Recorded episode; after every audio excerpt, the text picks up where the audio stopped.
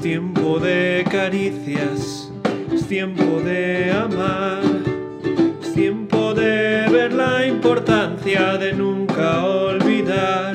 Ha llegado el tiempo.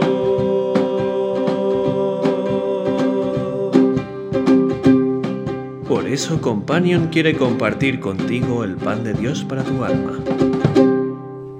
Dice la palabra en Mateo 28:20, Id y haced discípulos. Todos sabemos bien que esta frase forma parte de la gran comisión de Jesús a sus discípulos. Como filóloga me encanta buscar el significado de las palabras en el diccionario para obtener una definición clara de lo que quieren decir. De esta manera veo que comisión tiene dos acepciones. Por una parte, es un encargo que alguien da a otra persona para que haga algo. La segunda acepción es un conjunto de personas encargadas por la ley o por una corporación o autoridad de ejercer unas determinadas competencias permanentes o entender en algún asunto específico. La Gran Comisión es un encargo que Jesús dio a sus discípulos de ir por el mundo para llevar a cabo una tarea. Pero está claro de que no se trata de cualquier encargo, se trata de un gran encargo. Es una tarea muy importante, no es cualquier cosa. Si leemos los Evangelios, veo que no hay muchas cosas que Jesús dejara encargadas a sus seguidores. Les pidió que recordaran su muerte y resurrección con la Santa Cena. Les pidió que bautizaran en su nombre, pero no muchas más. Sí, les dejó alguna que otra comisión, pero a esta la hemos llamado la Gran Comisión porque tenía una gran importancia. Jesús envía a los suyos a hacer discípulos. Si queremos obedecer a este mandato del Señor, sería bueno saber qué es un discípulo. La Real Academia de la Lengua dice que discípulo es una persona que sigue la opinión de una escuela, aun cuando viva en tiempos muy posteriores a los maestros que la establecieron. El diccionario bíblico, a su vez, lo define como alumno o aprendiz que sigue las enseñanzas o la vida de un maestro. Un discípulo no es una persona que simplemente cree en Dios. Ni siquiera es alguien que va a la iglesia los domingos. Un discípulo es alguien que sigue a su maestro para aprender de él y dejar que sus enseñanzas se vayan incorporando a su vida, de forma que cada vez se parezca más al maestro. El discipulado es una cuestión del día a día.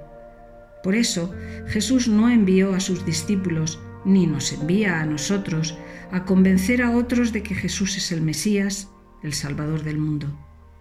Nos envía a compartir la esencia de nuestro Maestro, de forma que otros quieran seguirle y deseen que sus vidas sean transformadas a su imagen.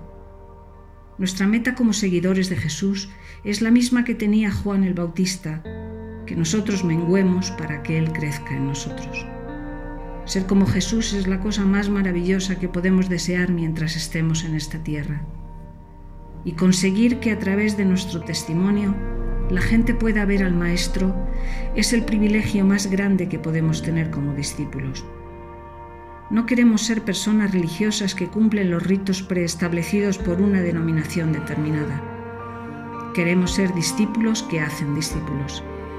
Queremos ser personas enamoradas de nuestro Maestro que llevan a otros a disfrutar de los mismos deleites que nosotros hemos experimentado en su presencia. Queremos ser seguidores entregados, hijos de Dios, redimidos por la sangre del gran Maestro, de aquel que se entregó hasta la muerte por nosotros, que resucitó al tercer día y nos llama cada día a seguirlo.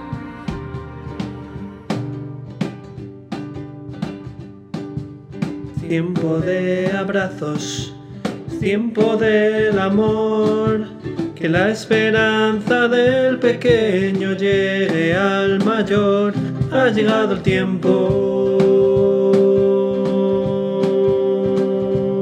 Y ahora, el abrazo de companion a los mayores en años y jóvenes de corazón.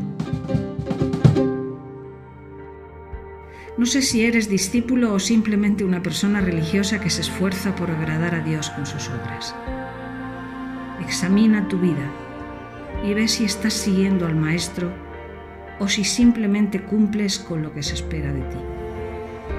Estés en el momento de tu vida en el que estés, no es tarde. Deja todo lo que tienes, deja a un lado lo que te queda y sigue a Jesús.